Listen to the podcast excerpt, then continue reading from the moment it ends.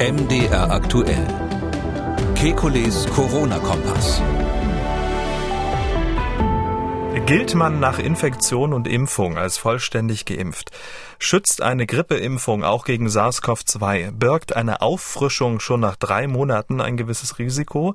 Gürtelrose nach BioNTech-Impfung? Auffrischung besser mit Novavax?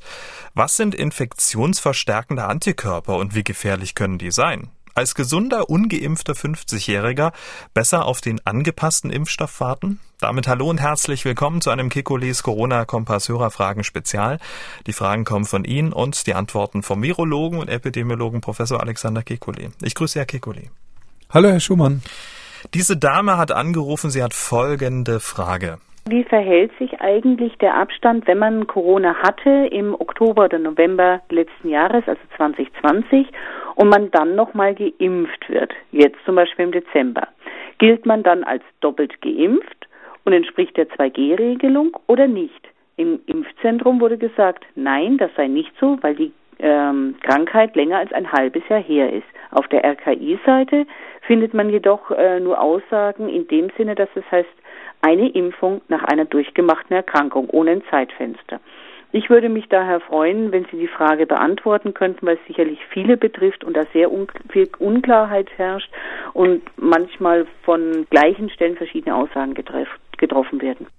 Tja. Da hat die Dame recht. Ähm, das Robert Koch Institut ähm, hat ähm, veröffentlicht übrigens in der 16. Aktualisierung vom 21.12. Da gibt es so eine Tabelle, Tabelle 5 und dort steht wirklich nach Infektion und Impfung äh, hat man die Grundimmunisierung abgeschlossen und alles, was danach kommt, sozusagen wäre dann die dritte, die Boosterimpfung.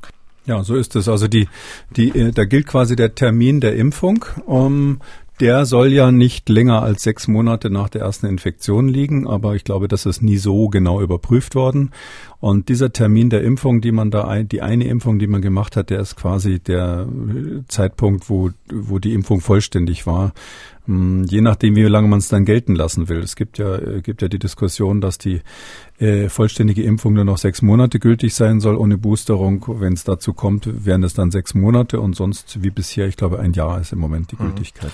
Und auch ähm, für ja die Situation dieser Dame, also Infektion plus Impfung, empfiehlt die STIKO nach drei Monaten eine Boosterimpfung.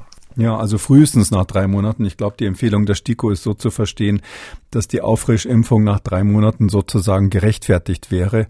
Ähm, ob sie wirklich notwendig ist bei jüngeren Menschen ohne Risiko, äh, wenn die quasi genesen plus einmal geimpft sind, äh, ob die sich jetzt boostern lassen müssen, dafür gibt es keine Daten. Also das, das müsste dann schon sehr, sehr lange zurückliegen. Und da ist auch die Frage, ob ähm, das wirklich was bringen würde, dann noch zu boostern. Da würde ich jetzt mal sagen, da sollte man abwarten, wie die gesetzliche Lage ist. Wenn natürlich die Impfung über ein Jahr her ist und man will seinen Impfpass verlängern, dann muss man sich boostern lassen. Äh, ob das dann wissenschaftlich wirklich harte Begründungen dafür gibt oder nicht, das kann dann dahin stehen. Herr Sehn hat gemeldet, er schreibt, Sie haben in einer Folge über den sogenannten ADE-Effekt gesprochen. Da geht es um infektionsverstärkende Antikörper, die sich zwar an den Virus binden, ihn aber nicht neutralisieren, sodass die Infektion verstärkt wird. Am Anfang hieß es, dass man diesen Effekt bereits gesehen hätte, wenn er auftreten würde. Nun meine Frage, wie wahrscheinlich ist es, dass dieser Effekt mit Omikron oder zukünftigen Varianten doch auftritt? Kann man grundsätzlich sagen, dass dieser Effekt bei SARS-CoV-2 nicht auftritt? Ich bin zweifach mit äh, BioNTech geimpft und mache mir wirklich Gedanken über diesen ADE-Effekt. Viele Grüße. Also hoffentlich haben wir da niemanden verunsichert mit dem ADE, also Antibody Dependent Enhancement heißt das, also antikörperabhängige Verstärkung quasi der, der Krankheitserscheinungen.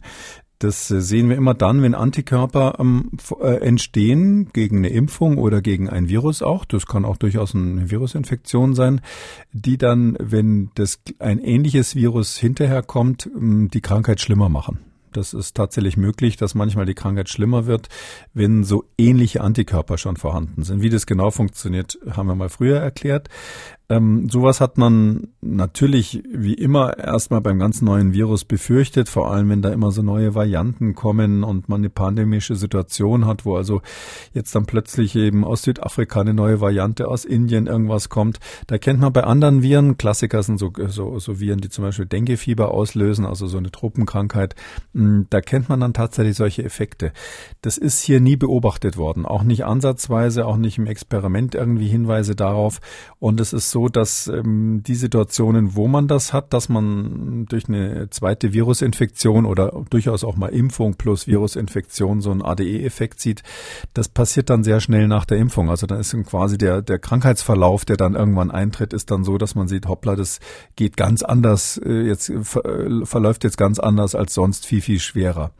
Und diese Beobachtung hat man einfach nicht gemacht und äh, man kann ja nicht sagen, dass es bisher weltweit wenig Covid-Infektionen gab, ähm, so dass ich sagen würde, es scheint so zu sein, dass das bei SARS-CoV-2 nicht vorkommt. Man weiß natürlich, bevor es eingetreten ist, nie, ob die Natur sich noch irgendeinen Unsinn einfallen lässt, aber wir haben überhaupt keine Hinweise darauf, dass es solche Effekte bei SARS-CoV-2 gibt. Dieser Hörer Möch hat angerufen und möchte Folgendes wissen wo die aktuelle Grippeschutzimpfung gegen das SARS-CoV-2 wirken? Gibt es da Studienergebnisse? Können Sie da was dazu sagen? Oh ne, die Grippeschutzimpfung, die hilft ja schon gegen Grippe, leider nicht perfekt. Nur mal so, die Wirkungsgrade liegen da so eher so, wenn man optimistisch ist, bei 60 Prozent oder sowas. Ich sage das nur deshalb, weil manche schimpfen, dass die ähm, Covid-Impfstoffe nur 80, 90 Prozent wirken gegen Delta. Ähm, es ist so, dass ähm, es aber tatsächlich so ist, dass äh, es keine Kreuzimmunisierung gibt. Also das ist ein ganz anderes Virus und wenn man äh, immunisiert ist gegen SARS-CoV-2, hat man keinen Schutz gegen Grippe und umgekehrt. Wir haben eine Mail aus Österreich von Frau Condell bekommen. Sie braucht dringend eine Entscheidungshilfe. Sie schreibt, mein Sohn wird am 1. Februar zwölf Jahre alt. Er hat keinerlei Vorerkrankung und der Rest der Familie ist geboostert. Soll ich ihm jetzt die Kinderdosis geben lassen oder im Februar die volle Dosis? In Österreich wird die Impfung ja empfohlen, aber kommt beides nicht zu spät für die anstehende Omikronwelle? Viele Grüße. Hm. Ja, ob es zu spät kommt, das ist schwer zu sagen. Wenn man sich jetzt noch schnell impfen lässt, insbesondere wenn man eine Risikoperson ist, dann ist es nicht zu spät. Ja, man sagt immer so 14 Tage nach der Impfung sieht man schon einen gewissen Immunschutz. Kann auch gut sein, dass der vorher schon eintritt. Ich würde halt nicht direkt nach der Impfung wieder ins Risiko gehen, sondern versuchen, Kontakte erstmal zu meiden ähm, und ähm, äh, nicht davon auszugehen, dass man nach einer Impfung quasi schon geschützt ist. Äh, erstens muss man natürlich sagen, wenn sich jemand äh, entschl dann entschlossen entschlossen hat, ein, ein, Kind zu impfen, in dem Fall einen Elfjährigen, der demnächst zwölf wird, ähm, dann ist es aus meiner Sicht sinnvoll, ähm, tatsächlich mit der ähm, Kinderdosis reinzugehen, aus zwei Gründen. Der eine ist, die Omikron-Welle kommt jetzt, ja, das heißt, je schneller, desto gut, da noch irgendwie abzuwarten, ist nicht sinnvoll. Ähm, und das zweite ist, dass ich tatsächlich die Kinderdosis für eine richtige Entscheidung halte. Das ist ja spät genug gekommen. Man kann sogar fragen, ob ein Zwölfjähriger nicht vielleicht auch schon mit der geringeren Dosis auch gut bedient wäre. Ähm, klar ist, dass durch die Dosisreduzierung die äh, Häufigkeit von Nebenwirkungen auch deutlich runtergeht. Und darum würde ich sagen, bei dieser konkreten Frage, jetzt mit der niedrigen Dosis oder noch ein bisschen warten und dann in voll, mit der vollen Dosis impfen, würde ich sagen, lieber jetzt gleich mit der niedrigen. Diese Dame hat angerufen, sie ist doppelt geimpft, hat aber lange mit sich gerungen, ob sie sich impfen lassen soll oder nicht, hat es am Ende dann doch gemacht und äh, nun ist sie doch ein bisschen verzweifelt. Warum? Bin jetzt seit dem 6. Oktober äh, das zweite Mal geimpft und dachte jetzt eigentlich, ich habe ein halbes Jahr Ruhe und jetzt werden diese Boosterimpfungen, was diese 2G-Regelung anbelangt, von sechs auf drei Monaten reduziert und bin jetzt wieder extrem verunsichert und ähm, mache mir jetzt halt wieder Gedanken wegen Nebenwirkungen und vor allen Dingen, man hört auch immer wieder was von Überimpfungen und dass das Immunsystem über, überschießt äh, wenn man zu früh impft oder wann soll man überhaupt impfen. Also wie gesagt, meine Frage ist, ähm, kann man jetzt, wenn man sich dann doch schon nach drei Monaten impfen lässt, geht man da ein gewisses Risiko damit ein? Kann man überimpft sein oder dass das Immunsystem dann einfach überreagiert? Oder kann man sagen, nee, man kann das auch schon nach drei Monaten machen lassen? Vielen Dank. Na, so richtig viele Daten haben wir nicht, nach wie vielen Monaten, wie hoch die Nebenwirkungen sind. Ähm, die Frage, die man eher stellen muss, ist, ähm, wenn man sehr kurz nach der zweiten Impfung quasi dann die dritte macht, dann ist der Effekt der Boosterung geringer. Je länger man wartet, desto besser ist der Effekt. Ähm, andererseits kommt die Omikron-Welle ja jetzt und wenn man will, dass es einem in dieser Welle noch was nützt, dann hat es natürlich keinen Sinn jetzt zu sagen, ich warte noch zwei, drei Monate, dann ist die durchgelaufen, sodass für mich immer die entscheidende Frage ist, wie alt ist jemand? Und ich glaube, die Dame hat äh, ihr Alter nicht verraten. Ähm, mal so grob gesagt, über 60 würde ich ähm, die Boosterung empfehlen. Ich habe ja immer gesagt vier Monate, aber drei Monate ist meines Erachtens auch gut. Das ist sowieso, sind beides Daumenpeilungen natürlich. Ähm, das heißt also aus Selbstschutz wäre es sinnvoll für ältere Menschen im weitesten Sinn, also über 60 auf jeden Fall, ähm, dann die dritte Impfung zu machen, nach drei Monaten etwa. Und ähm, äh, wenn jemand jünger ist ähm, und sonst keine Risikofaktoren hat, ja, kann man es machen. Das ist, wird nicht schaden. Es wird jetzt nicht so sein, dass man durch zu viel Impfung irgendwie das Immunsystem kaputt macht oder ähnliches. Die Frage ist nur, was nutzt es dann tatsächlich? Hat es wirklich einen nachgewiesenen Nutzen? Und da wird die Datenlage dann relativ dünn. Der Nutzen ist eindeutig bei den Älteren und je jünger die Menschen sind, desto schwieriger ist es zu zeigen, dass das dann wirklich was bringt zu boostern. Zumal einem immer klar sein muss, wir wissen nicht, wie lange das anhält. Ja, das ist eben so ein Effekt, der möglicherweise relativ kurz ist nur ein paar Monate anhält. Wenn man sich jetzt boostern lässt, wird es wahrscheinlich für den Herbst auch nicht mehr ausreichen. So dass, wenn ich jetzt so meinen privaten Impfkalender so ein bisschen aufmachen würde und sagen würde, na gut, jetzt ist es, bin ich noch so halbwegs immunisiert, jetzt kommt die Omikron-Welle, ähm, habe keine Risikofaktoren, bin also auch nicht im entsprechenden Alter. Da warte ich dann lieber bis im Sommer der nächste Impfstoff kommt, der vielleicht angepasst ist und mich dann auf die Herbstwelle vorbereitet. Also solche Gedanken wären durchaus plausibel. Ähm, wie gesagt, mit der Ausnahme, dass Risikopersonen und über 60-Jährige sich definitiv boostern lassen sollten, wenn diese drei Monate abgelaufen sind. Angepasste Impfstoffe ist auch das Stichwort für die nächste Frage. Eine werdende Mutter hat uns geschrieben, die gern anonym bleiben möchte. Sie schreibt, ich bin in der 13. Schwangerschaftswoche, 30 Jahre alt. Ich bin zweimal geimpft. Meine letzte Impfung habe ich am 20. Juli 2021 bekommen. Somit wäre ich eigentlich im Januar, äh, wäre eigentlich im Januar eine Boosterimpfung nötig. Würden Sie diese empfehlen? Und wenn ja, in welcher Schwangerschaftswoche? Wenn im Frühjahr der Impfstoff nochmal auf die Omikron-Variante angepasst werden sollte, bräuchte ich ja dann nochmal eine Impfung da das Baby erst Mitte Juli 2022 kommt? Oder würden Sie eher auf die Anpassung des Impfstoffs warten? Vielen Dank vorab. Ja, also würden Sie, war jetzt die Frage. also ähm, äh, da gibt's natürlich offizielle Impfempfehlungen ähm, und ähm, es ist ja bekannt, dass die Ständige Impfkommission auch die Impfung von Schwangeren ohne Wenn und Aber empfiehlt. Das will ich ja so wiedergeben. Ähm, wenn man mich jetzt ganz persönlich fragt, ähm, eine 30-Jährige, die vollständig geimpft ist und jetzt nun schon mal schwanger ist, in der, in der Schwangerschaft boostern, also wenn ich es persönlich wäre, sage ich mal ganz offen, würde ich es nicht machen. Einfach weil ähm, es wenig Daten gibt, die Langzeiteffekte sozusagen von diesen Impfungen in der Schwangerschaft beobachten. Das ist ganz klar. Wir haben noch keine ähm, zehnjährigen Kinder, die aus solchen Schwangerschaften hervorgegangen sind. Ähm, und wenn jetzt äh, die Mutter keine Risikofaktoren hat und vollständig geimpft ist, meine ich eigentlich, muss man es mit der Boosterung nicht übertreiben. Es kommt halt auch ein bisschen darauf an, wie die Möglichkeiten sind, sich dann sonst vor einer Infektion zu schützen. Ja, also eine 30-jährige Kindergärtnerin, die also jeden Tag mit äh, Rotznasen zusammen ist, die wird dann wahrscheinlich eher ähm, zu einer weiteren Impfung tendieren als jemand, der sich durch einen halbwegs vernünftigen Lebensstil irgendwie so zumindest äh, bis zum gewissen Grad vor einer Infektion Infektion schützen kann. Diese Dame hat äh, angerufen und folgendes Problem.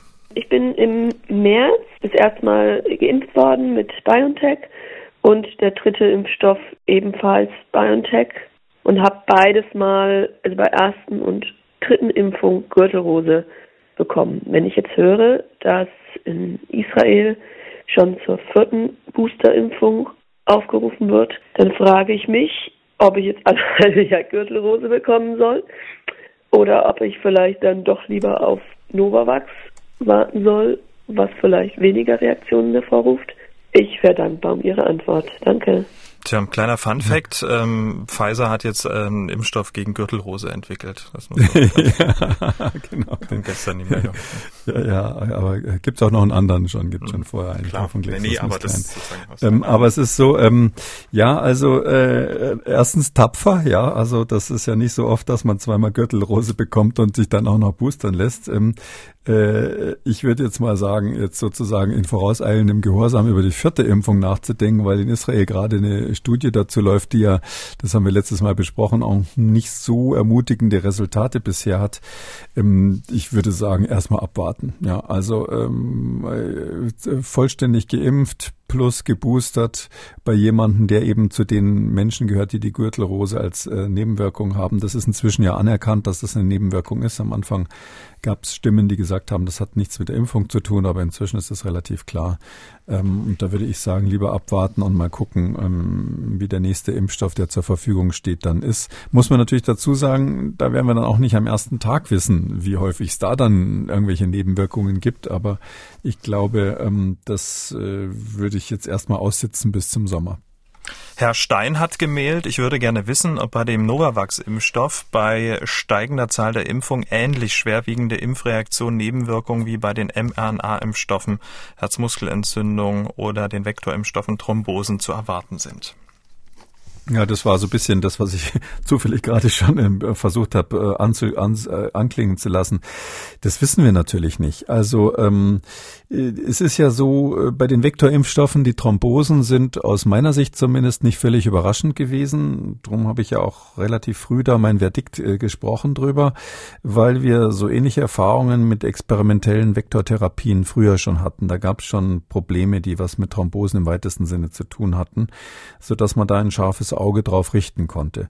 Bei den RNA-Impfstoffen ist es so, diese Herzmuskelentzündung und verschiedene andere Nebenwirkungen, da ge gehört jetzt möglicherweise auch die Autoimmunhepatitis dazu, also eine Leber sehr, sehr seltene Leberentzündung, wo das Immunsystem die eigene Leber bisschen kaputt macht, ähm, oder ähm, auch ähm, diese merkwürdigen verzögerten Hautreaktionen, die wir haben, dass Menschen dann Wochen nach der In äh, äh, Impfung an der Einstichstelle ähm, ungewöhnliche Hautreaktionen haben, die gehen von selber wieder weg, aber wir verstehen das alles nicht. Wir haben wirklich keine Ahnung, wie das genau zustande kommt. Das kommt, das, das ist noch Gegenstand der Forschung. Ähm, und solche, sage ich mal, unerwarteten, wissenschaftlich interessanten, aber für den Patienten natürlich unangenehmen Nebenwirkungen, da würde ich jetzt von vornherein sagen, das ist natürlich bei so einem eher konventionellen Impfstoff wie Novavax nicht zu erwarten. Ähm, es gibt aber natürlich dann das übliche Spektrum der erwartbaren Nebenwirkungen, ja, also schwere äh, Reaktogenität, dass also der Arm richtig dick wird, dass dann manche irgendwie wochenlang nicht wieder fit werden nach der Impfung und sich wie, wie nach einer Grippeinfektion fühlen ähm, und, und all diese Dinge. Ähm, das wird man erst wissen, wenn der neue Impfstoff eine ganze Weile dann schon verimpft wurde, weil dann ähnlich große Zahlen dann irgendwie vorhanden sind, dass man dann wirklich sagen kann, okay, die Wirkimpfstoffe sind, ähm, die Nebenwirkungen sind häufiger oder nicht. Also das ist, macht nochmal das Buch auf. Aber ich würde sagen, es ist rein nach dem, was man erwartet, eher mit so den typischen Impfnebenwirkungen zu rechnen und nicht mit, sage ich mal, mit so etwas exotischen Dingen, wo, wo sich auch die Fachleute am Kopf kratzen. Dieser Herr hat gemailt, er schreibt, ich bin Anfang 50, bei bester Gesundheit, ungeimpft, bisher nicht erkrankt. Zum Schutz halte ich mich strikt an AHA-Regeln und teils zwangsläufig an Kontaktbeschränkungen. Was bringt eine Erstimpfung mit einem auf den Wildtyp optimierten Impfstoff jetzt noch, wenn Omikron sowieso die Immunantwort unterwandert und man tendenziell auch nicht in eine Infektionswelle hineinimpfen sollte? Ist es besser, auf den angepassten Impfstoff zu warten? Vielen Dank. Äh, ja, also das ist so eine, das war irgendwie mal so eine komische Meldung. Ich weiß, das haben sogar Epidemiologen gesagt. Ähm, man soll nicht in die Infektionswelle reinimpfen. Das ist irgendwie Quatsch. Also ich habe das nie so richtig verstanden. Die haben dann gesagt, dass man mit dem Reinimpfen in die Infektionswelle die Häufigkeit von Mutationen erhöhen, erhöhen könnte. Das ist aber nicht plausibel. Also da müssen wir jetzt nicht nochmal ausführlich drüber reden, aber das war mal so ein Gerücht früher. Das, äh, ich glaube auch nicht, dass das heutzutage noch jemand ernsthaft ähm, behauptet. Aber es stimmt, das waren mal ähm, ernstzunehmende Kollegen, die diese Idee hatten. Ja, was bringt es? Also äh, es ist halt das Einzige, was man hat, nicht? Das ist so, wenn sie, wenn die Titanic sinkt und sie fallen ins Wasser, ja, und ähm, jetzt haben sie irgendwie so eine blöde Holzplanke und, ähm, nicht mehr als das. Und dann stellen sie die Frage, soll ich die jetzt nehmen oder nicht? also ich würde sagen, ja, nehmen Sie es doch mal, weil die Omikron-Welle kommt jetzt Anfang 50, kann man durchaus auch äh, völlig unerwarteten schweren Verlauf haben bei Covid. Ähm, das hängt wahrscheinlich mit genetischen Faktoren zusammen. Wenn der Podcast in zehn Jahren noch läuft, können wir das wahrscheinlich ganz genau erklären, woran das liegt. Aber bisher ist unklar. Es gibt Menschen, die einfach ein erhöhtes Risiko haben, ohne irgendwelche anderen Faktoren. Und keiner weiß, ob er zu dieser Gruppe gehört. Und darum bin ich eigentlich der Meinung, jetzt noch schnell eine Impfung, ähm, wenn man ganz ungeimpft ist, ist auf, kein, auf keinen Fall eine schlechte Idee. Zugegeben, im Herbst wird es wahrscheinlich einen besseren Impfstoff geben, der dann für Omikron besser wirkt, aber den gibt's eben erst im Herbst. Nicole hat gemailt. Sie beschreibt ähm, eine Situation, die ihr widerfahren ist. Meine Großmutter, dreimal geimpft, lebt in einem Pflegeheim. Sie bewohnt dort ein Einzelzimmer, welches sie nur zu den Mahlzeiten verlässt. An den Tischen im Essbereich gibt es feste Sitzplätze. Nun war ihr 98. Geburtstag und meine Mutter und ich beide dreimal geimpft, wollten sie ordnungsgemäß getestet und mit FFP2-Masken ausgestattet besuchen. Kurz vorher erreichte uns die Nachricht, dass es einen Corona-Fall auf der Station meiner Großmutter gibt und wir nicht kommen dürfen, da das Haus nun erst einmal wieder dicht gemacht wird. Betroffen selbst ist meine Großmutter nicht. Ist es angemessen und berechtigt, hier den Kontakt komplett zu unterbinden? Ich bin darüber sehr verärgert und traurig, da es ein besonderer Tag ist und in diesem hohen Alter ja auch immer ein letzter Geburtstag sein könnte. Ja, vor allem, wenn man sich dann über sowas so ärgern muss, nicht? Also, das ist nicht berechtigt. Also, das kann ich nur so ganz kurz sagen. Ich verstehe überhaupt nicht, was die Logik dahinter sein soll. Also, wenn da ein Corona-Fall in, in so einem Heim ist, natürlich, ähm, jetzt kommen die Besucher rein, die sollen dann mit den, mit dem Personal und den Bewohnern möglichst keinen Kontakt haben, weil sie sich ja selber anstecken könnten. Ähm, aber ähm, warum man jetzt nicht mit einer ähm, gut sitzenden FFP-Maske vielleicht noch zusätzlichen Schnelltest machen oder ähnliches und dann geht man quasi vom Eingang direkt zu diesem Einzelzimmer, wie ich das hier gehört habe, ähm, schließt die Tür hinter sich und ist dann mit der Großmutter in dem Zimmer alleine oder vielleicht gibt es sogar noch einen kleinen Balkon oder ähnliches, wo man sitzen kann, je nach Temperatur. Also ähm, das äh, verstehe ich jetzt überhaupt nicht, wo da das Risiko für andere sein soll. Klar, ich meine, die zwei Besucher könnten sich, wenn ein Ausbruch in dem Heim ist, theoretisch von der Oma jetzt infizieren, aber ähm, ich finde, das ist ja dann ihr Privatrisiko, wenn sie das eingehen. Ähm, das kann man jetzt, vor allem wenn die Großmutter nicht explizit Kontaktperson nach gesundheitsamtlicher Ermittlung war, mhm. ähm, dann gibt es eigentlich gar keinen Grund für so eine Maßnahme. Also ich, ich verstehe gar nicht. Das ist also alle geboostert das, mit mit Test, ja, die Oma nicht ja, betroffen. Also ja, also es, ich verstehe es überhaupt nicht, aber es ist so, man muss vielleicht das Heim ein bisschen in Schutz nehmen an der Stelle. Die sind einfach mit sowas überfordert, diese Leute. Ja, die die denen wird da Panik gemacht und ähm, ihr, ihr, müsst jetzt schnell dicht machen und Ausbruch verhindern und keiner rein, keiner raus. Ähm, das ist, äh, sind so Reflexe, die dann manchmal äh, mehr Kollateralschäden erzeugen, als sie nützen.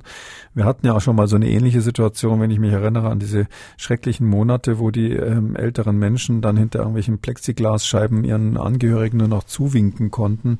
Ähm, das, das war eins der ganz großen Versagen in dieser Pandemie. Da gab es ja mehrere.